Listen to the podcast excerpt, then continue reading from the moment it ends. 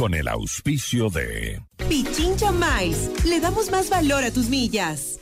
Programa de información apto para todo público. FM Mundo presenta Notimundo al Día con Hernán Higuera, el mejor espacio para iniciar la jornada bien informados, en la búsqueda de la verdad y el contraste de posiciones. Dirección informativa, María Fernanda Zavala. Dirección general, Cristian del Alcázar Ponce. Notimundo al Día. Muy buenos días, bienvenidos todos.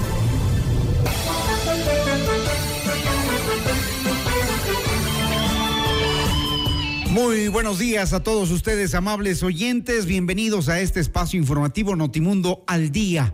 Hoy es martes 7 de febrero de 2023. La producción y el equipo periodístico de Notimundo estamos listos, dispuestos a entregarles lo último de la información acaecida en, los, en las últimas horas. La reacción del presidente Guillermo Lazo frente al triunfo del no y lo que él lee, la lectura que él hace y el pedido de un acuerdo nacional. Parece que se dio cuenta finalmente de lo que el país le está reclamando. Seis de la mañana, un minuto. Hoy es martes, no circulan los autos que tienen eh, la placa terminada en tres y cuatro, desde las seis de la mañana hasta las nueve y treinta. En nuestras entrevistas haremos un análisis eh, de la situación, sobre todo política ¿Cómo recibe el municipio de Quito el nuevo alcalde de la ciudad, el alcalde electo Pavel Muñoz? Para eso contaremos con la presencia de Fernando Carrión, ex concejal de Quito y académico de la Flaxo. El tema que le espera a la capital con el regreso del correísmo. Elena Nájera, consejera del Consejo Nacional Electoral, también estará con nosotros analizando el proceso electoral, el escrutinio de votos y todo este proceso que ha vivido el país. Recuerden nuestro número de contacto entre ustedes y nosotros, el 098-999-9819. Nos encuentra en todas nuestras redes sociales como arroba Notimundo SI, mi cuenta personal arroba Higuera Hernán en Twitter. Son las seis de la mañana, dos minutos, aquí comenzamos. Portada informativa, los titulares más destacados para comenzar el día. Diario El Comercio titula Guillermo Lazo dice que el resultado de la consulta lo acoge como un llamado del pueblo al gobierno. Jorge Yunda denuncia que robaron su casa. El portal Primicias, Consejo de Participación Ciudadana y Control Social, tres correístas, dos del Partido Social Cristiano y dos independientes aseguran un puesto en el Consejo. Diario El Universo, Jaime Nebot, los socialcristianos debemos aprender la lección, al menos yo la he aprendido, dice. El diario Expreso titula El mundo se solidariza con la catástrofe sísmica en Turquía y Siria y envía cientos de efectivos. Diario El Telégrafo Cancillería de Ecuador confirma que no hay compatriotas afectados en Turquía y Siria. En nuestro portal Notimundo presentamos las siguientes exclusivas. Santiago Basabe, la Revolución Ciudadana camina a constituirse en la fuerza política hegemónica del país. Seguridad, conectividad, empleo y reactivación económica serán los retos de Juan Lloret al frente de la prefectura de la SOAI. Las noticias al instante, los hechos contados tal y como son de lo que sucede ahora.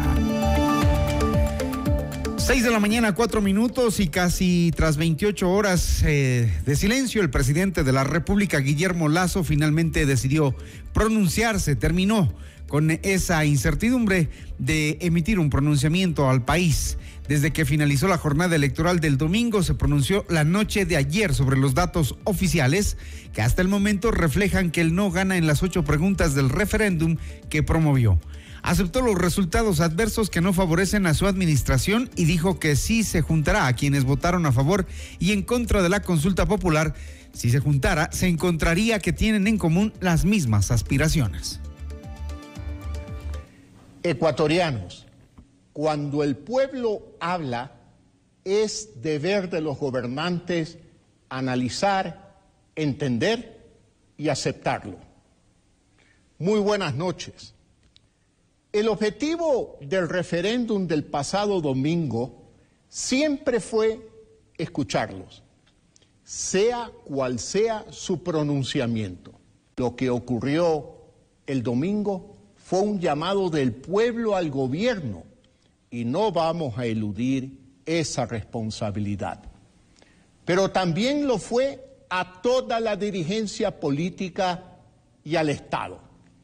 El pueblo ecuatoriano nos ha pedido, nos ha pedido a todos los partidos y agrupaciones que dejemos de abonar rencillas entre nosotros y nos pongamos de una vez por todas a solucionar los problemas urgentes y concretos de nuestra gente. Este presidente acoge ese llamado y como ya lo ha dicho en, innumerables ocasiones, convoca a toda la dirigencia nacional a construir un gran acuerdo. Esta es una lección que debemos adoptar todos y en la que el gobierno se incluye. Finalmente, aunque seguimos creyendo en los ejes de esta consulta, también es cierto que el bienestar futuro del Ecuador no pasaba ni pasa exclusivamente por ella. Hay todo un horizonte de temas urgentes que estamos atendiendo y oportunidades que estamos creando. También tras la derrota del Partido Social Cristiano en Guayas, Jaime Nebot salió a la luz pública a felicitar a Aquiles Álvarez por su triunfo como nuevo alcalde de Guayaquil. Al mismo tiempo calificó como traidor y aprovechado al presidente Guillermo Lazo. Aceptamos el triunfo legítimo de Aquiles Álvarez como alcalde de Guayaquil y de Marcela Aguiñaga como prefecta del Guayas. Y le deseamos éxito por el bienestar de nuestra ciudad y nuestra provincia. Situación que agravó luego al tratar de beneficiarse irresponsablemente de una consulta que convocó, como advertimos públicamente, a que una gran cantidad de ecuatorianos la utilice para castigarlo y decir no a su gobierno, en vez de meditar y responder lo que hubiese respondido si esa consulta no se contaminaba con una elección de por medio, en la que de paso sus candidatos, los de él, obtuvieron una microscópica cantidad de votos. Los social cristianos debemos aprender la lección. Yo al menos la he aprendido. Y yo... Respecto a la derrota de la exalcaldesa Cintia Viteri, dijo que más allá de que se obtuvo el 30% de votos, un alcalde o un prefecto no solo debe hacer obras públicas y mejorar los servicios, sino representar a todos los ciudadanos del cantón y la provincia y defenderlos de todo aquello que los perjudica. Nebot añadió que no va a responsabilizar a nadie por la pérdida, pero manifestó que a pesar de las obras que se han hecho, muchos ciudadanos han considerado que aquello no es suficiente y eso lo reflejaron con sus votos en las urnas. 6 de la mañana, nueve minutos. El gobierno criticó la demora del Consejo Nacional Electoral en la entrega de resultados de la consulta popular. Mediante un comunicado publicado por la Secretaría General de Comunicación, el Ejecutivo señaló que el gobierno sigue esperando que el CNE entregue los resultados sobre el referéndum ofrecidos para ayer, 5 de febrero en la noche. Hasta el momento, por ejemplo, la provincia del Guayas ha sido escrutada en apenas un promedio del 0.5%. Además de resultar inexplicable, esta situación genera incertidumbre y confusión en la ciudadanía, cita el texto. Además, el gobierno aseguró que se mantendrá atento al proceso electoral, defendiendo siempre la voluntad popular expresada en las urnas. Con un avance de más del 96% de escrutinio, estos serían los virtuales vocales del Consejo de Participación Ciudadana y Control Social. Se trata de Augusto Verduga, que es el primero con el 17.30%. Le sigue Allen Berbera con el 8.18% y Andrés Fantoni con el 8.13%. En cuanto a los suplentes serían Juan Esteban Guarderas, Eduardo Franco Loor y Gonzalo Albán. De este grupo, Albán fue promovido por el Partido Social Cristiano y Franco Loor por el correísmo. La papeleta de mujeres en la que más ha avanzado el escrutinio. Hasta las 19 horas 30 dice el proceso que alcanzó un 96.21% de actas procesadas. Las tres más votadas por el momento son Yadira Saltos con el 14.52% ligada al correísmo, Michelle Calvache sin una vinculación política conocida y Nicole Bonifaz quien habría sido promovida por el Partido Social Cristiano. Mientras tanto, con un 19.52% a su favor, Joana Verde Soto ganaría la representación de pueblos y nacionalidades. 6 de la mañana con 11 minutos. Aquiles Álvarez, candidato a la alcaldía de Guayaquil por la Revolución Ciudadana, se pronunció la noche de ayer tras conocer los primeros resultados que hasta el momento lo ubican en primer lugar en los comicios del 5 de febrero. Pasadas las 22 horas, Álvarez se dirigió a decenas de simpatizantes que lo esperaban desde horas de la tarde en el salón de un hotel de la ciudad de Guayaquil. Escuchemos lo que dijo. A nuestros militantes, a todos nuestros dirigentes, les agradecemos con el corazón, con la vida, porque la verdad que sin ustedes fuese imposible. Quiero también, quiero también, también felicitar, felicitar a Pedro Pablo Duarte, hizo una gran campaña. Felicitaciones, Pedro Pablo. Felicitaciones a todos los otros candidatos y como se los dije en el debate, tienen las puertas abiertas para colaborar con un mejor Guayaquil. Nosotros no tenemos odios ni nada por el estilo. Y sepan empleados de toda la estructura municipal, que los honestos, los transparentes, los que tienen sentido de pertenencia y los profesionales seguirán teniendo su trabajo. Al día con Hernán Higuera, el mejor espacio para iniciar la jornada bien informados. Entrevista al día con Hernán Higuera. Las 6 de la mañana, 12 minutos, empezamos generando noticias, información, opinión, análisis para ustedes, amables oyentes. Para ganar la alcaldía bajo su lema Quito Renace, Pavel Muñoz ofreció dotar de servicios básicos a los barrios que aún no los tienen, dotar con cámaras de seguridad y alarmas varios sectores, convertir a Quito en una ciudad de diversión y entretenimiento las 24 horas del día, los 7 días de la semana para incrementar el turismo y modernizar todas las instancias del municipio de la ciudad. A esta hora saludamos, eh, damos la cordial bienvenida a Fernando Carrión, ex concejal de Quito y académico de la Flaxo. ¿Qué le espera a la capital con el regreso del correísmo? Fernando, buenos días, bienvenido. Un gusto saludarlo. Buenos días, buenos días Hernán. Un saludo cordial a toda la gente que nos, que nos escucha. Sí, yo creo que es, que es un cambio sustancial, un cambio importante. Eh, creo que las, las condiciones para Pavel Muñoz son relativamente buenas porque eh, si nosotros vemos la composición del Consejo, que aquí hay una cosa compleja, es que eh, en, eh, en, el Consejo actual son cinco bloques y en este vamos a tener seis bloques de, de, de, 21 concejales, pero hay un hecho adicional.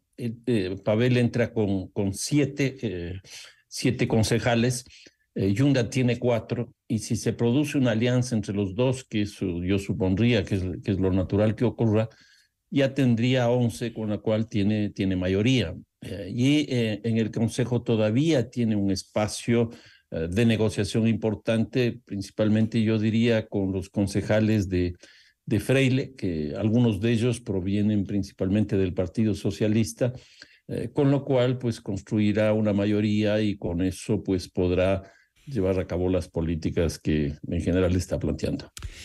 El reto que tiene el nuevo alcalde de Quito es eh, extremadamente grande. Hay una estructura municipal que está caduca, que prácticamente no camina. Se reduce a una cosa tan simple como, por ejemplo, usted camina o transita por la ciudad y mira las fugas de agua por todos lados. Nadie las resuelve. Cosas tan, tan básicas que dan muestra de cómo, de cómo se encuentra el municipio de Quito, por citar un ejemplo. No, yo creo que ese es el tema principal. Eh, yo lo defino como el modelo de gestión eh, y aquí hay algunos, algunos problemas que tendrá que enfrentar a Pavel Muñoz. Eh, uno primero, me parece que es el tema de las empresas municipales. Uh -huh. Son 12 empresas las, las que tiene el municipio y solo una de ellas, que es la empresa de agua potable y alcantarillado, se autofinancia, es decir, se financia con las tasas que cobra. El resto tiene que financiarse con eh, recursos que el propio municipio tiene que transferirle, es decir, a través de, subsidios. Esa es una cosa complicada. Eh, una segunda cuestión que me parece que tendrá que resolver también es la cantidad de dependencias que están dentro de un mismo sector. Pongamos el caso del tránsito, el transporte, la movilidad. Ahí hay siete instituciones. Eh, eso es una cosa pues aberrante, absurda, etcétera. En planificación, que se supone que la planificación por definición es la búsqueda de racionalidad, hay cuatro. Entonces, una segunda cosa que tendrá que hacer es eliminar esta superposición de competencias. Eh, una tercera es la parte ya presupuestaria. Eh, y aquí eh, uno de los elementos principales que le va a afectar es la entrada del, del metro. yo sostengo que hay una metro dependencia. ¿Y por qué esto? Porque pagar los créditos, porque el metro se ha construido hasta ahora exclusivamente con recursos de crédito, van a significar no menos de 60 millones de dólares al año, y esto durante 20 años. En segundo lugar, la decisión del alcalde Guarderas de traer a la empresa esta de Medellín y de Francia para que administre el metro le significa 31 millones de dólares durante seis, seis años. Y en tercer lugar, el subsidio a la tarifa, eh, que fue calculada originalmente con 400 mil pasajeros, no va a llegar a 120, 150 mil. Eso probablemente eh, signifique también unos egresos de alrededor de 35, 40 millones de dólares. Eh, si ustedes se ponen a ver simplemente sumando esto, pues alrededor de 130, 140 millones de dólares que se le va en esta eh, entrada del metro, lo cual quiere decir que los ingresos que tiene no le van a ser suficientes. Además, a eso habría que añadirle el gasto corriente, que es alrededor del 30% del presupuesto. En otras palabras, yo creo que sin duda, para que pueda llevar a cabo la oferta que nos planteó en la campaña electoral, va a tener que definir el marco institucional en el cual actúa y eh, las modalidades con las cuales va a trabajar. Eso, eso podría implicar que en algún momento tenga que decidir, por ejemplo, el aumento de, de impuestos, de tasas tributarias en la ciudad. Sí, esa sería la salida, pero me da la impresión que la capacidad de pago que tiene la población es muy limitada. Y no solo la capacidad de pago, sino también eh, el, el, eh, Pavel entra con el 25% de la votación, es decir, con una votación eh, con una legitimidad muy baja. Y entonces, si entra con una propuesta de ese tipo, esa legitimidad se le va a caer y va a empezar a tener problemas en la relación con la ciudadanía y la población no va a tener recursos para la reactivación económica, porque estarán destinados principalmente a estos fines de la administración municipal. Otra de las alternativas que le queda entonces es, eh, por ejemplo, bajar el gasto corriente, eh, definir un presupuesto para el funcionamiento de un nuevo modelo de gestión, y eso implicaría despidos. Pues ahí tiene dos opciones. Una es exactamente la, la, que usted señala, reducir el gasto corriente, que no es solo personal, sino también uh, otro tipo de, de, situaciones. Y la segunda opción que le queda es una negociación con el gobierno nacional. Uh, pero el gobierno nacional tampoco es que tenga todos los recursos del mundo. Uh, de lo que yo conozco, la última ola, llamémosla así, de los metros en América Latina, que es el caso de Panamá, República Dominicana, este, Bogotá, Lima, etcétera, Quito, obviamente dentro de eso. Eh, la, la, relación del financiamiento era el 70% el gobierno nacional y el 30% el gobierno local. En el caso del Ecuador se empezó con una oferta 50-50, es decir, 50% el gobierno nacional, 50% el gobierno local. Pero ¿qué es lo que ocurre? El presupuesto que se hizo en la administración de Augusto Barrera no fue, no fue eh, el mejor, tan es así que cuando se hace la licitación, sube el presupuesto más del 30%. Y ahí el alcalde de Rodas decide asumir eso porque el presidente Correa decidió que ya había ofrecido lo que tenía que ofrecer. Y entonces eso hizo que eh, el 70% sea financiado por el, lo local y el 30% por el nacional. Por eso sostengo yo que una de las posibilidades es una negociación con el gobierno nacional para ver si es que hay la posibilidad de generar unos recursos adicionales y darle una cierta estabilidad financiera al municipio de Quito. Bueno, y ahí será importante ver también cómo se dan las relaciones políticas, eh, tomando en cuenta que ayer el presidente Lazo ha dicho que está abierto al diálogo, ha convocado a un acuerdo nacional y eso implica precisamente sentarse a conversar con quienes no quería conversar. Pues yo creo que ese es el caso, ese es el caso y las conversaciones con el presidente de la República pues generalmente son sobre la base de recursos. La relación entre lo nacional y lo local está de alguna manera manejada en esa, en esa perspectiva. Ahora, ¿qué capacidad de recursos tiene el Ejecutivo? Pues también son limitadas. Eh, todos conocemos la crisis eh, fiscal que, que, se vive, eh, pero creo que esa es la única alternativa para que el municipio de Quito tenga recursos. El propio presidente ya había ofrecido 150 millones de dólares y tendrá que concretarlos, porque eso sí ayudará de alguna manera al, financiamiento del, metro y obviamente al financiamiento de la municipalidad. En la lista de prioridades que tiene la ciudad de Quito, eh, ¿qué debería ser eh, la primera acción a tomar por parte del nuevo alcalde y también de la, de la prefecta electa, reelecta, Paola Pavón? Porque claro, hay algunas cosas que no se hicieron durante cuatro años. En ese sentido, a Quito y a Pichincha eh, les queda mucho por esperar también, ¿no? Bueno, si uno mira básicamente las encuestas de opinión pública, lo que sobresale nítidamente como demanda principal de la, de la ciudadanía es el tema de seguridad. Eh, eso se ha hecho bastante complicado, eh, muy complejo, eh, porque la dinámica del crimen, las, las propias estructuras del crimen han evolucionado brutalmente. O sea, ya no es cuestión eh, simplemente de las lógicas de convivencia, es decir, una riña por aquí, un robo por acá, sino que aquí ya tenemos estructuras criminales sólidas, consolidadas, eh, y que se enfrentan entre ellas y que se enfrentan al Estado. Eh, y entonces aquí se también, nuevamente, el problema son recursos, pero creo yo que una buena política también puede ayudar. Yo creo que los municipios en general tienen dos, dos cosas que son interesantes. Por un lado, eh, los municipios eh, no tienen justicia, no tienen policía, eh, no tienen cárcel. eso significa que no pueden hacer represión. Eso le correspondería al gobierno nacional. Lo que, en cambio, sí sería una atribución municipal es la prevención. Y yo creo que eso es un elemento fundamental. Para eso hay tres, tres tipos de prevención que en general en las ciudades del mundo se aplican que es lo que llaman la prevención situacional, eh, la prevención social y la prevención comunitaria. Eh, para esto, como digo, se necesitan recursos. Eh, el municipio de Quito cobra una tasa de seguridad, que son alrededor de 8 millones de dólares. No es una cantidad muy grande, pero lo que sí debe ocurrir es que esos 8 millones de dólares, como se ha venido transfiriendo a la Policía Nacional, no se debería hacer eso porque no tiene sentido, no tiene lógica que los gobiernos locales financien al gobierno nacional.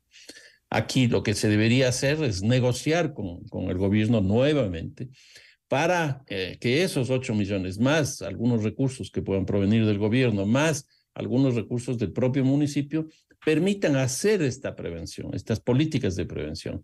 Y creo que en esa perspectiva, pues si es que logra estructurar una propuesta interesante, masiva, generalizada en Quito, obviamente que le dará mayor legitimidad y le dará un respaldo para llevar a cabo otro tipo de acciones.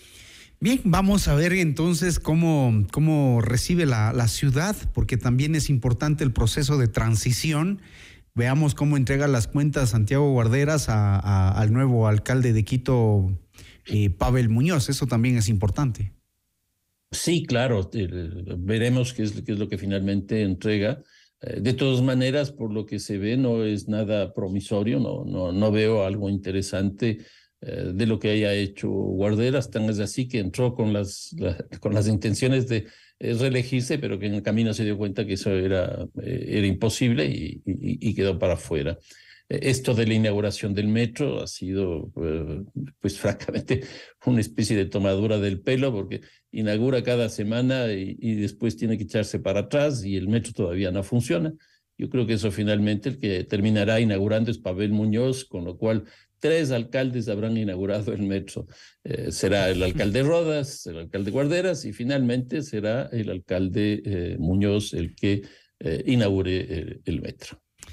Así están las cosas para Quito eh, frente a la expectativa de lo que le espera a la ciudad con el regreso del, correísmo a, a, gobernar la ciudad de Quito y la provincia de Pichincha. Gracias al doctor Fernando Carrión por ayudarnos a hacer un análisis, a, a, entender las prioridades, un poco la situación de la transición y lo que debemos esperar los ciudadanos una vez que se ha pronunciado al menos la cuarta parte de la ciudad a favor del nuevo alcalde electo de Quito. Gracias, doctor Carrión. No, muchísimas gracias a ustedes. 6 de la mañana, 25 minutos. Esto es Notimundo al día. Hernán Higuera, el mejor espacio para iniciar la jornada bien informados.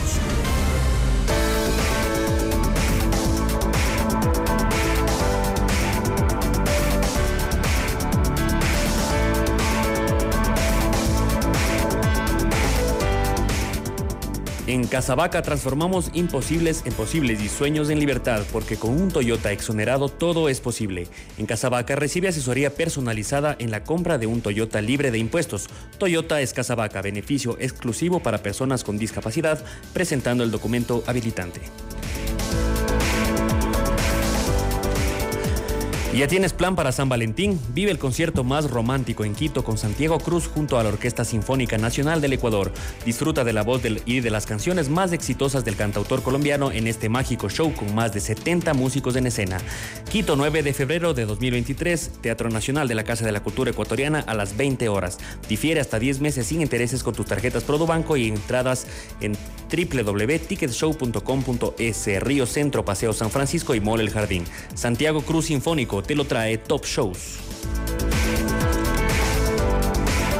Gracias a tu pago del impuesto predial recaudamos la tasa de seguridad. Con ella se financian obras y servicios de seguridad ciudadana, convivencia ciudadana, obras y servicios de gestión de riesgos en beneficio de todos. 6 de la mañana, 27 minutos, un poco para um, reforzar la información y el análisis de Fernando Carrión. La conformación del Consejo Metropolitano de Quito queda de la siguiente manera. Emilio Uzcategui de la Revolución Ciudadana, Alexandra García de la Revolución Ciudadana, Andrés Campaña de la Alianza UIO 2317, Estefanía Grunauer, Juntos por la Gente, Bernardo Abad de Va por Ti, Wilson Merino de la Revolución Ciudadana, Diana Cruz de la Revolución Ciudadana, Juan Báez de Juntos por la Gente, Sandra Hidalgo de la Alianza Quito 2317, Darío Cagüeñas de la Izquierda Democrática, Blanca Paucar de la Revolución Ciudadana, Héctor Cueva de la Revolución Ciudadana, Fidel Chamba de la Alianza UIO 2317, Jocelyn Mayorga de Juntos por la Gente, Analía Ledesma de la Izquierda Democrática, Fernanda Racines de la Revolución Ciudadana, Adrián Ibarra de la Revolución Ciudadana, Gabriel Noroña de Juntos por la Gente, Ángel Vega de la Izquierda Democrática, Michael Aulestia de Va por Ti y María Gómez de la Torre de la Alianza UIO 2317. Así, las nuevas autoridades se posesionarán el próximo 14 de mayo del 2023. 628. Enseguida volvemos con más de Notimundo al Día. Los hechos contados tal y como son con Hernán Higuera. Decisión Ecuador 2023. Con Jorge Ortiz. Este viernes a las 8 horas. Solo por FM Mundo 98.1. Inicio del espacio publicitario. ¿Sabías que con la plataforma Gestión UIO, varias entidades reciben información de primera mano para la gestión oportuna de distintos incidentes que se registran en el Distrito Metropolitano de Quito? Los incidentes son evaluados en el Centro de Operaciones de Emergencia Metropolitano de la EP en Seguridad y tras una rápida evaluación se despachan a los equipos necesarios para su atención en beneficio de la comunidad. Municipio de Quito.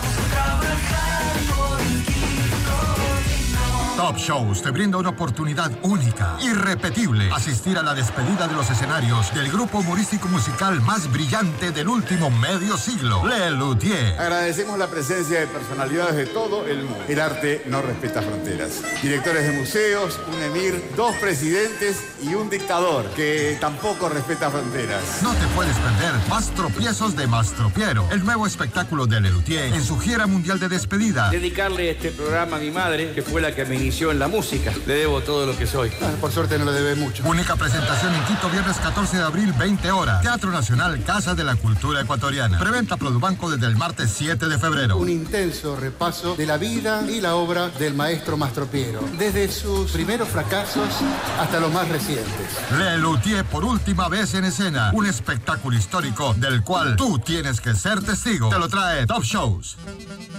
Pichincha Miles le da más valor a tus millas para que puedas alquilar el carro que quieras en el país que desees. No solamente volar, para que puedas hospedarte en más de 175 mil hoteles en el mundo. No solamente volar, para que puedas canjear tus millas por atracciones turísticas y experiencias. No solamente volar, incluso miles de productos de todas las categorías. No solamente volar, pero si quieres volar, tienes más de 250 aerolíneas para elegir. No solamente una. Pichincha Miles. Le damos más valor a tus millas. Ven a nuestros concesionarios del 10 al 12 de febrero. Son tres días y tres SUVs Chevrolet con matrícula gratis y beneficios exclusivos. Sí, la matrícula va por nuestra cuenta. Llévate un Chevrolet Group, Tracker o Captiva. Tendremos horarios extendidos. Encuentra nuevos caminos. Ve, mijo, da sacando la basura que ya mismo de pasar el carro. Ay, mami, es que huele mal. ¿Te imaginas si no sacáramos la basura una semana o un mes? Puchi, olería feo toda la casa. Por eso hay que sacar la basura siempre a tiempo. Por suerte, para Quito tenemos a los soldados azules que nos cuidan de no estar llenitos de basura. ¿Trabajan todos los días? Todito. ¡Wow! Apúrame. Ay, sí, sí, sí. Oli, soldados azules. Gracias. Emaseo, conectados con la limpieza. Autorización número 1145. CNE, elecciones 2023. Shows trae para ti. ¿Quién me va a entregar? El regreso a Ecuador de Alejandro Sanz. El cantautor número uno de España presentando Sanz en vivo. Todo el país en un estadio.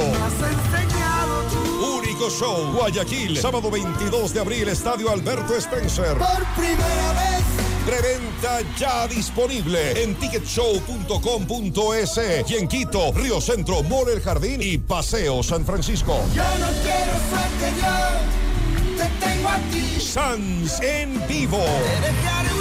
Te lo trae Top Shows.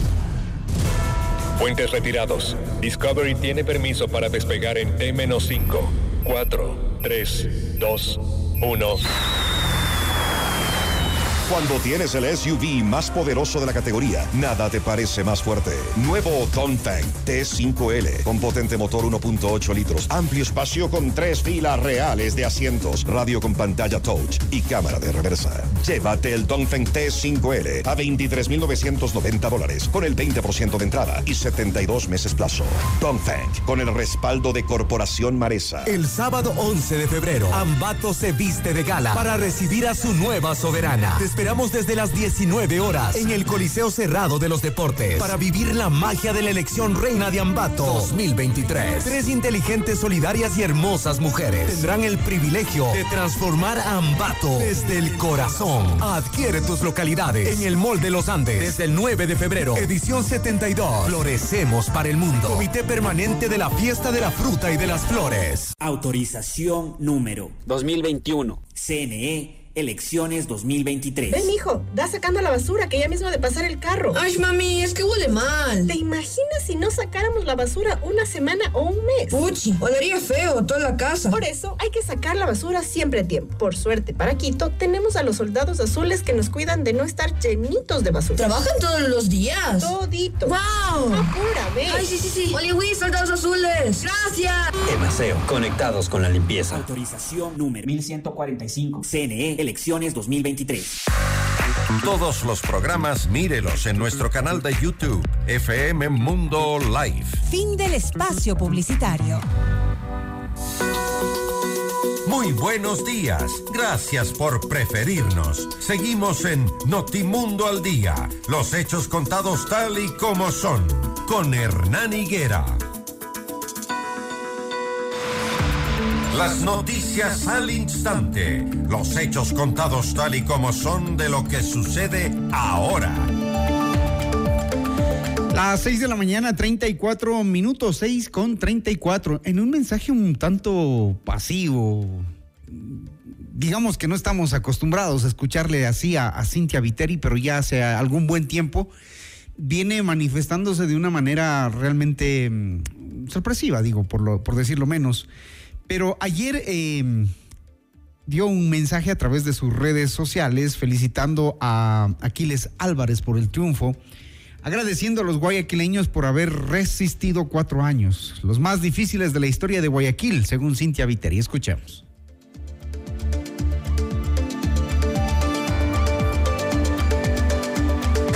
Gracias por haber sido un pueblo valiente que resistió cuatro años, los más difíciles que ha tenido la historia de Guayaquil. También quiero agradecer a mi equipo que nunca se movió, que se mantuvo firme y que se convirtió en un equipo totalmente solidario. Quiero también felicitar al señor Aquiles Álvarez, es el nuevo alcalde de la ciudad de Guayaquil, ganó las elecciones y le deseo todo el bien del mundo. Deseo que siga cuidando a nuestros chicos con discapacidad en nuestros centros. Deseo que no abandonen nunca a los chicos que consumen droga en los dos centros que tenemos de desintoxicación. También que cuide a los niños huérfanos a los que les damos zapatos, pasajes y le pagamos su educación. A los chicos que reciben tablets en las escuelas y colegios fiscales, igual a sus maestros. A nuestros chicos con discapacidad que están en nuestro centro. 6 de la mañana, 36 minutos. Casi, casi que ya no se le escucha, ¿no? Casi, casi que no se le escucha. En fin. 636, vamos con más eh, reacciones, con casi el 100% de actas procesadas. Leonardo Orlando tiene la virtual prefectura de Manabí. En sus últimas declaraciones agradeció a la provincia por la confianza que le dio la reelección y exhortó a los ciudadanos a mantener la confianza en su gestión.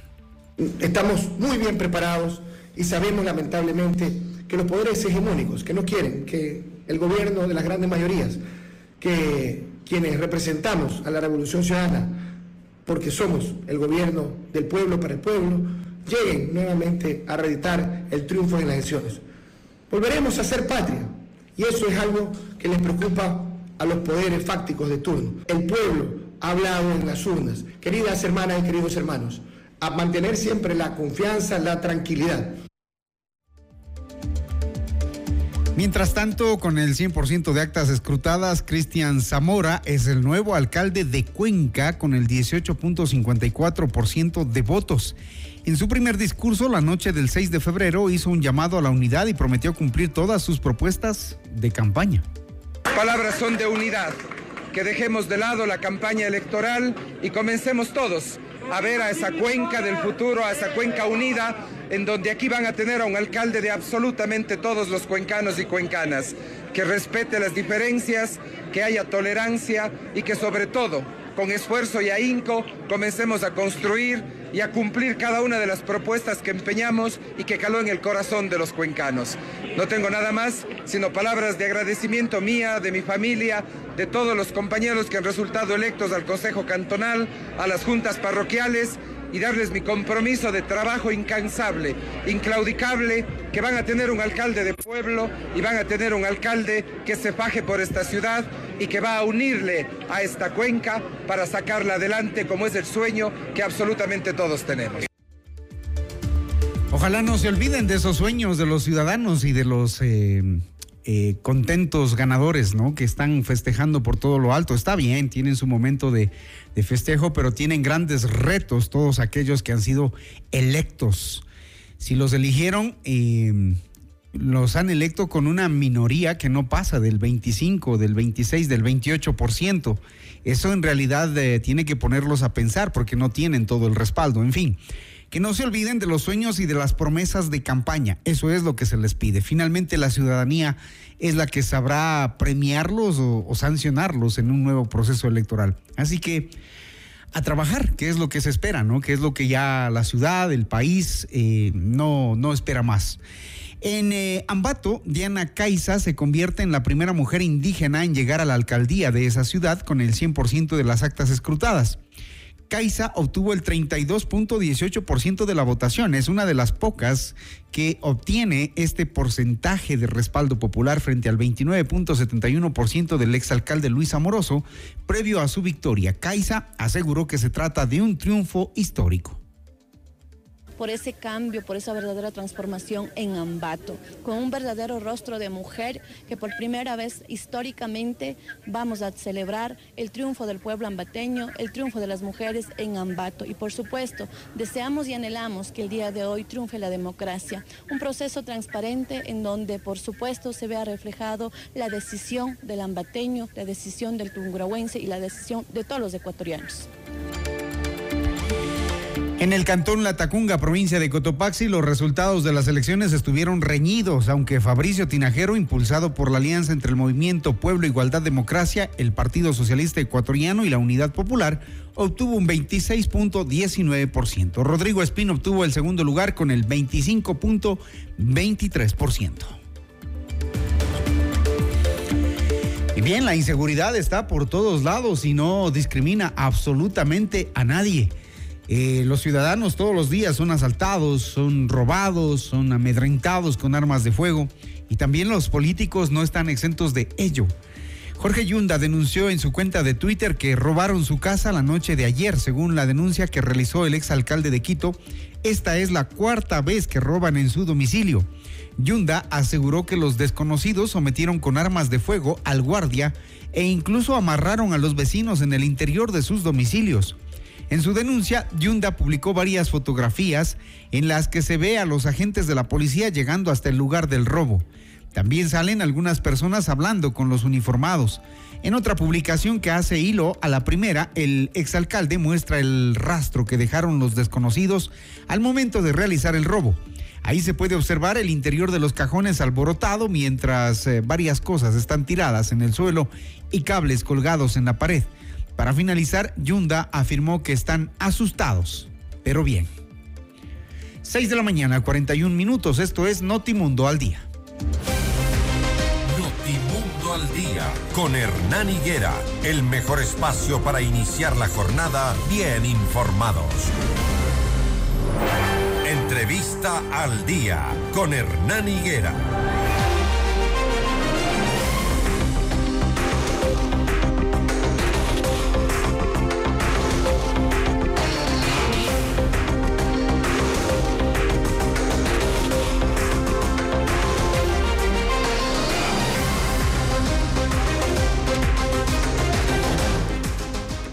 6 con 42, seguimos generando noticia, información, análisis. Debido al alto número de actas con novedades en el Consejo Nacional Electoral, no se descarta que se proceda con el reconteo de votos de las papeletas de las ocho preguntas del referéndum que se incluyeron en las elecciones seccionales y del Consejo de Participación Ciudadana y Control Social que se votaron el 5 de febrero. La posibilidad de un reconteo de votos estaría en análisis debido a que 46.684 actas de escrutinio de las ocho preguntas presentan novedades, de acuerdo con el procesamiento de actas de escrutinio elaboradas en las juntas receptoras del voto. Con nosotros la consejera del CNE, Elena Nájera. Eh, quisiéramos eh, primero saludarle, darle la bienvenida decirle que nos cuente qué vio usted durante la jornada en el CNE porque no la vimos participar de las cadenas nacionales de radio y televisión. ¿Qué pasó? Buenos días, consejero. Muy buenos días, gracias a este prestigioso medio de comunicación por permitirme dirigirme a la ciudadanía. Eh, sí hubo un cronograma de, de cadenas, pero cuando solicité que me indiquen cuál era el, el libreto que más o menos tenía que, que yo hablar, me hicieron llegar un tema referente a los observadores internacionales, lo mismo que me habían proporcionado para la cadena nacional del día sábado y que yo no concurrí porque eh, estaba yo más o menos anticipando que algo de esto iba a suceder.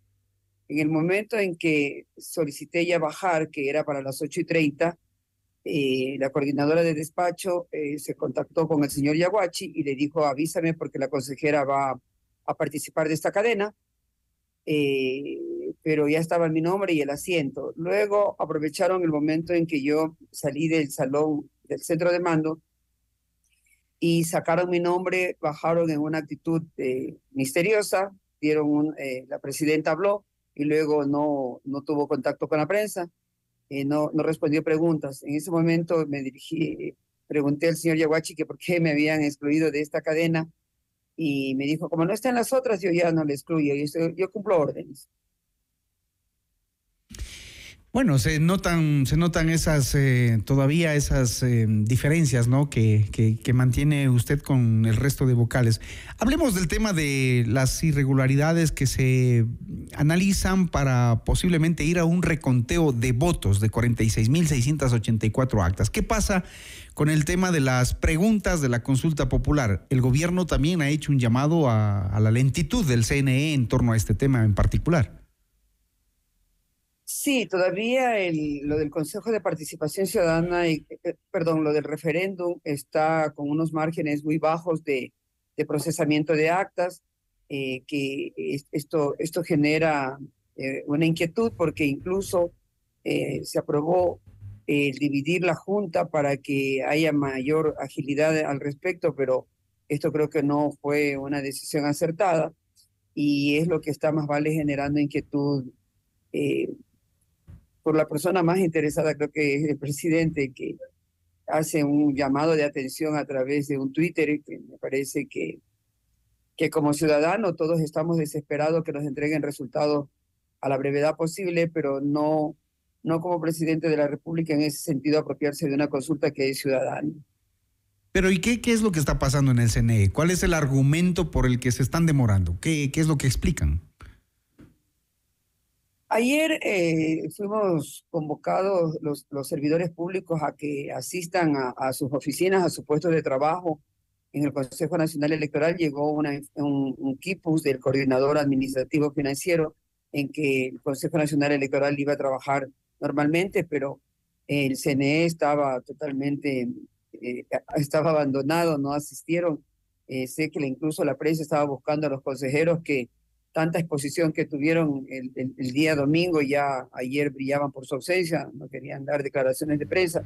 Entonces, permítame decirle, yo tengo información, la que me entero a través de los medios, la que me entero con los vocales que tengo en las provincias, eh, van, va esto, va llegando ya a su, a su 100% de escrutinio de algunas actas, están ahorita ya revisando las actas inconsistentes, pero tener yo un informe técnico en la que podría indicarle a la ciudadanía, esto es lo que está sucediendo, esto es lo que se va a resolver, eh, no, no, yo simplemente es a través de, incluso de a través de ustedes que me entero y, y un boletín de prensa que ayer sacó la presidenta que, como siempre que todo es exitoso. ¿Y usted tiene dudas de aquello, consejera? No, ya creo que gracias a esta consejera que ha estado denunciando permanentemente eh, este reparto al interior y creo que hicieron su mayor esfuerzo de que esto salga bien. Eh, algunas provincias son las que nos están llamando la atención, como Cañar, Tunguragua, Loja, Morona, Santiago, Napo y Santa Elena, donde respecto de alcaldes y prefectos están haciendo un, un, un- un escrutinio, y un conteo manual de votos, esto que, que porque hay inconsistencia entre el acta que se sube, que se escanea, y el acta que y lo que los resultados que arroja el sistema. Esto ha generado incluso que en Santa Elena ya se había proclamado una, una prefecta ganadora y porque ya habían escrutado el 40% de la votación, pero resulta que no es la ganadora ya al momento en que se hace manualmente esta, esta, este, este, este procesamiento de, de información. Eh, por ejemplo, eh, para ser más exactos, eh, se había proclamado, creo que a una prefecta de Pachacuti y ahora creo que le corresponde a la, ciudad, a, a la Revolución Ciudadana. Entonces, esto es lo que genera malestar y lo que genera preocupación eh, en este conteo que están realizándolo de forma manual. Y Ujú. también el referéndum que va lento. ¿Y qué tan probable es que lleguen, eh, por ejemplo, a decidir el reconteo de votos? Bueno, estaban contando los votos eh, manualmente, o sea, tuvieron que, que abrir las urnas y volver a contar y volver a anotar, porque el momento en que el acta, eh, eh, el acta le arrojaba un, un dato y, y cuando ya subían esta información, el sistema no le leía bien. No entonces, eh, entonces ahí es donde se generaba esta, esta, esta, o sea, los votos de un candidato iban hacia otro candidato o candidata. Entonces luego se dieron cuenta de que no coincidía la información que ingresaban los digitadores con lo que arrojaba ya el sistema. Lo que usted nos está diciendo es, es eh, un poco delicado, tomando en cuenta que hay personas que creen que allí pudo darse la posibilidad de un fraude. ¿Qué dice usted? De lo que ve y de lo que, de lo que escucha, de lo que, lo que analizan dentro del Consejo Nacional Electoral. Bueno, yo lo que considero es que el tema de fraude hay que manejarlo muy delicadamente. Hay la mayoría de, del proceso electoral se ha llevado con tranquilidad. Eh, no es el momento, creo, oportuno porque hay provincias donde todavía no se han proclamado resultados. Y siempre se, se, esta palabra se la nombra cuando hay márgenes muy estrechos entre un candidato y otro, pero cuando ya eh, el, el, el, margen de diferencia es grande, ya el candidato acepta su, su, su, derrota. ¿no? Entonces, en ese sentido, no, no creo que, que, que estemos todavía eh, en ese... O sea, no hay elementos para pensar aquello. No, yo creo que no. O sea, eh, se está haciendo todo el esfuerzo, hay este retraso. Más vale se genera una incertidumbre al no tener los votos, al no tener los resultados que se habían ofrecido el mismo domingo, tenerlos, es lo que genera más vale esta, esta incertidumbre pero creo que es un tiempo de espera. Eh, esta consejera ha hecho su trabajo de, ir denunciando esto, este, reparto que hace mal al país, sino que tiene que ser técnico. Eh, las juntas provinciales electorales tienen que estar escogidas por, personas con mucha experiencia, con mucha capacidad y, lejos de la, coyuntura política. Y esto ha hecho también que los consejeros eh, pongan más, más, más interés en, en, este proceso, también que era un proceso complejo. Pero ahí sigue también el retraso en el tema del referéndum. Bueno, ahora eh, vamos a seguir esperando los resultados de todo lo que falta por escrutar y por, y por eh, conocer. Eh, pero a ustedes como miembros del Consejo Nacional Electoral, también el país les ha dado una, una lectura de lo que está pasando con el sistema político ecuatoriano, esta falta de control, esta limitación de capacidades y esta necesidad de reformar el código de la democracia. Creo que tienen mucho trabajo por hacer, por sentarse a hacer. A ver, yo, yo creo que es importante tomar, eh, tener en cuenta dos consideraciones. Es un código que viene, se reforma, se reforma, se reforma, y dentro del ámbito de, de mi competencia como, como abogada, estas reformas generan parches, generan confusión. Aquí lo que hay que entregarle al, al, a la ciudadanía es una nueva ley orgánica de elecciones, donde se tengan, se vaya depurando este código excesivamente reglamentario, eh, donde genera más vale confusión, confusión, donde no tiene una técnica jurídica, no es hecho eh, simplemente por el momento. A mí me, eh, igual que, que los códigos penales en el pasado. O sea, tengo este delito, lo convierto en, en tipo penal tengo este problema, lo convierto en norma. Entonces yo creo que esto hay que hacerlo de una forma seria, no porque me está fastidiando algo o no está algo contemplado ahí, eh, tengo que irme a una reforma y se genera más vale un parche, una confusión. Creo que el Consejo Nacional Electoral tiene que entrar a preparar un nuevo documento, una nueva ley donde vaya depurando la, la, excesiva cantidad de normas. Por ejemplo, en la inscripción de candidaturas, tenemos el artículo 101, 102, tiene unos plazos que no se cumplieron jamás. Teníamos 16 días para resolver y nos pasamos más de dos meses resolviendo. Entonces, esta cantidad también de recursos, el Consejo Nacional Electoral tiene que replantearse un tema. Parte de, la, de, de lo que se creó el Código Orgánico Administrativo era para que no vaya todo al órgano jurisdiccional y esto no se sature. Entonces, el Consejo Nacional Electoral tiene que, en la vía, en sede administrativa, resolver muchos temas con mucha seriedad para que no vayan al Tribunal Contencioso Electoral. Entonces, esta cantidad de recursos que se da en la Junta de Impugnaciones, luego en el Consejo Nacional Electoral, las objeciones, impugnaciones, apelaciones, eh, luego vuelve otra vez por ahí una medida cautelar esto creo que debería ser tomado muy en serio en una nueva, una nueva ley, no un, una reforma Por supuesto, que porque... diciendo quitemos aquí, pongamos acá en los movimientos. que Creo que hay que hacer una auditoría interna, creo que, hacer, que hay que hacer una auditoría muy seria de señalar cuáles son las organizaciones políticas que tienen, por ejemplo, firmas que no corresponden a la realidad. Esto vimos con los certificados de apoliticismo, que la gente decía, yo nunca me, me afilié a una organización política porque estoy afiliada. Entonces, Esto supera el número hasta de habitantes de, que, tiene el país frente a la cantidad de firmas que están ahí. Esto simplemente tiene que hacer un examen, un trabajo, el Consejo Nacional Electoral de depuración y estas organizaciones políticas deberían tener una sanción eh, respectiva frente Pero ahí los queremos que ver a ustedes, pues a los miembros del Consejo Nacional Electoral sancionando, porque parece que, que ahí los queremos ver a ustedes sancionando ese tipo de cosas, porque resulta que, como usted bien lo anota, partidos políticos y movimientos que tienen millares de simpatizantes y, y no obtienen un voto en, en las urnas, o hay autoridades que se eligen eh, con un porcentaje no mayor al 30%, salvo algunas excepciones. Entonces estamos observando que no hay una representatividad eh, de mayorías. A ver, el tema también es el siguiente. Eh, mientras por un lado se eliminan cinco organizaciones políticas, por otro lado se, se crean, se generan eh, 30, 40, o sea, ¿cuál- cu- qué, sentido tiene? En las, en las delegaciones provinciales electorales que tienen que, que van y presentan para que se forme una organización política, le dan el checklist de que ya continúe con su trámite le entregan la, la, la, la, la clave, le entregan para que, que haga la recolección de firmas. Cuando viene el Consejo Nacional Electoral acá en la sede, significa que otra vez se observa el- el- el- el orgánico, el estatuto, cuando es organización política, otra vez se vuelve. Entonces, ¿qué es lo que está pasando en las provincias? Porque en las provincias debería ahí quedar el tema. No me entrega un, estatuto de, de una organización política bien hecha o un orgánico eh, debería hasta ahí llegar y eliminarse, pero no, siguen este proceso. ¿Por qué? Si ya realizaron un primer, un primer nivel, Bueno, entregan eh, la clave para que recojan firmas y luego acá empiezan las inconsistencias. Entonces, yo creo que el modelo ha, ha fracasado en ese sentido y, y además poner gente muy técnica.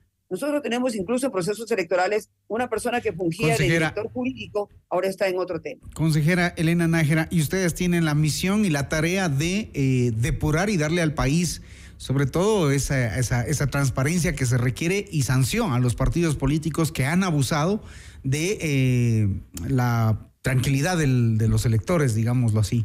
Pero ahí tienen una misión. Quiero agradecerle porque este diálogo tiene que concluir acá, se nos vino el tiempo encima. Gracias a la consejera del CNE, Elena Nájera, por hacer el análisis y las decisiones que tienen a futuro como vocales del Consejo Nacional Electoral. Que tenga un buen día, consejera. Muchas gracias, gracias a ustedes por la entrevista. 657, esto es Notimundo al día, siempre bien informados. Al día con Hernán Higuera, el mejor espacio para iniciar la jornada bien informados.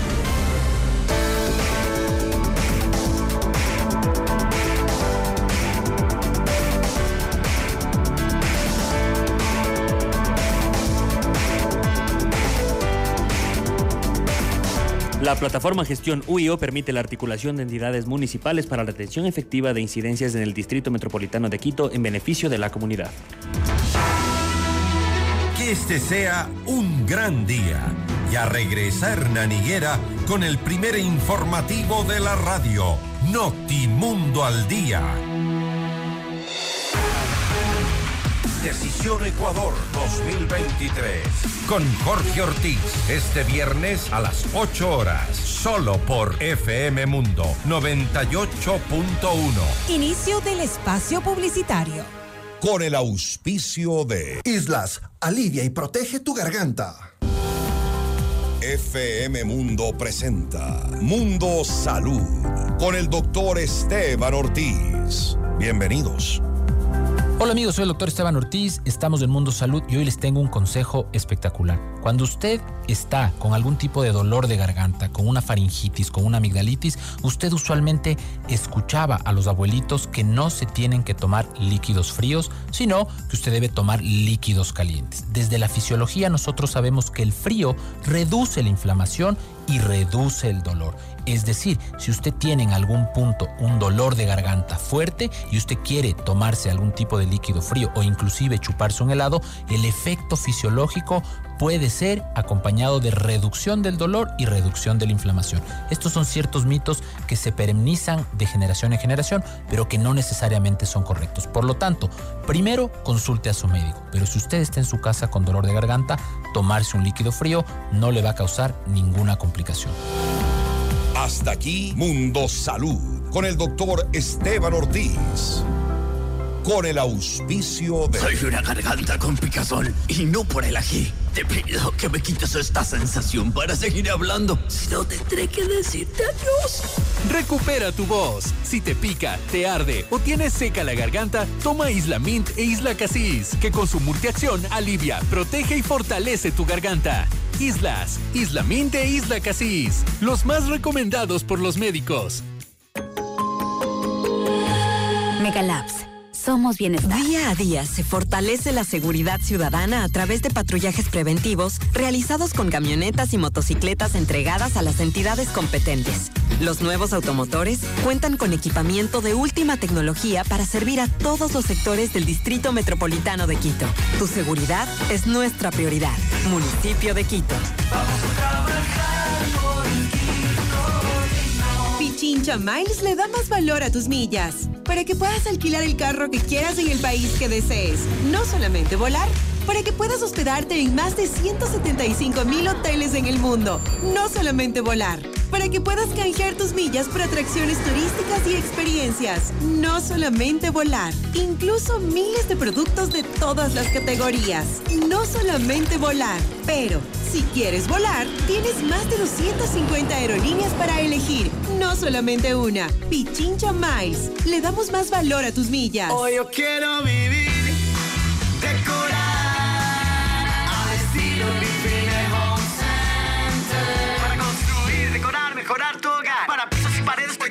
más. ¿Quieres mejorar tus ambientes? Hoy Define Home Center está aquí. Queremos verte sentir y vivir los acabados, sus formas, calidad hay de sobra. Grifine Home Center. Decora tus sueños. Al estilo Grifine Home. Ven a nuestros concesionarios del 10 al 12 de febrero. Son tres días y tres SUVs Chevrolet con matrícula gratis y beneficios exclusivos. Sí, la matrícula va por nuestra cuenta. Llévate un Chevrolet Group, Tracker o Captiva. Tendremos horarios extendidos. Encuentra nuevos caminos.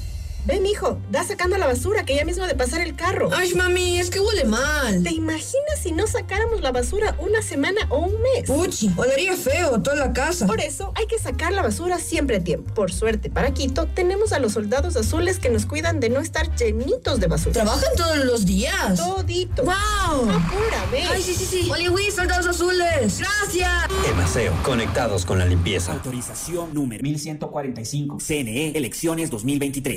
Las calles de Ambato se convierten en un mágico jardín con la participación de los niños y niñas de nuestras escuelitas. El sábado 11 de febrero, desde las 9 horas, inicia el pregón de fiestas en la avenida Ceballos y González Suárez hasta llegar al Parque Montalvo. En este recorrido podrás reconocer a nuestras hermosas candidatas a Reina de Ambato. Te esperamos. Edición 72. Florecemos para el mundo. Comité Permanente de la Fiesta de la Fruta y de las Flores. Autorización número 2022. CNE Elecciones 2023. Ven, mijo, da sacando la basura que ya mismo de pasar el carro. Ay, mami, es que huele mal. ¿Te imaginas si no sacáramos la basura una semana o un mes? Puchi, olería feo toda la casa. Por eso hay que sacar la basura siempre a tiempo. Por suerte, para Quito, tenemos a los soldados azules que nos cuidan de no estar llenitos de basura. ¿Trabajan todos los días? Todito. ¡Wow! Apúrame. Ay, sí, sí, sí. Oli, soldados azules. Gracias. Emaseo, conectados con la limpieza. Autorización número 1145. CNE Elecciones En vivo, lo mejor de nuestra programación desde tu teléfono móvil. Descarga nuestra increíble app FM Mundo 98.1. Fin de la publicidad. Le invitamos a escuchar nuestro siguiente programa. Siete horas. Hola Mundo. Con Rodrigo Proaño y Valeria Mena. Muy bien, volvemos solamente para despedirnos, amables oyentes, decirles que tengan un buen inicio de semana. Ya está Rodrigo Proaño y Valeria Mena junto a nosotros de inmediato. Hola mundo, conmigo hasta mañana a las seis en punto. Con el auspicio de Pichincha Miles. Le damos más valor a tus millas. Programa de información apto para todo público.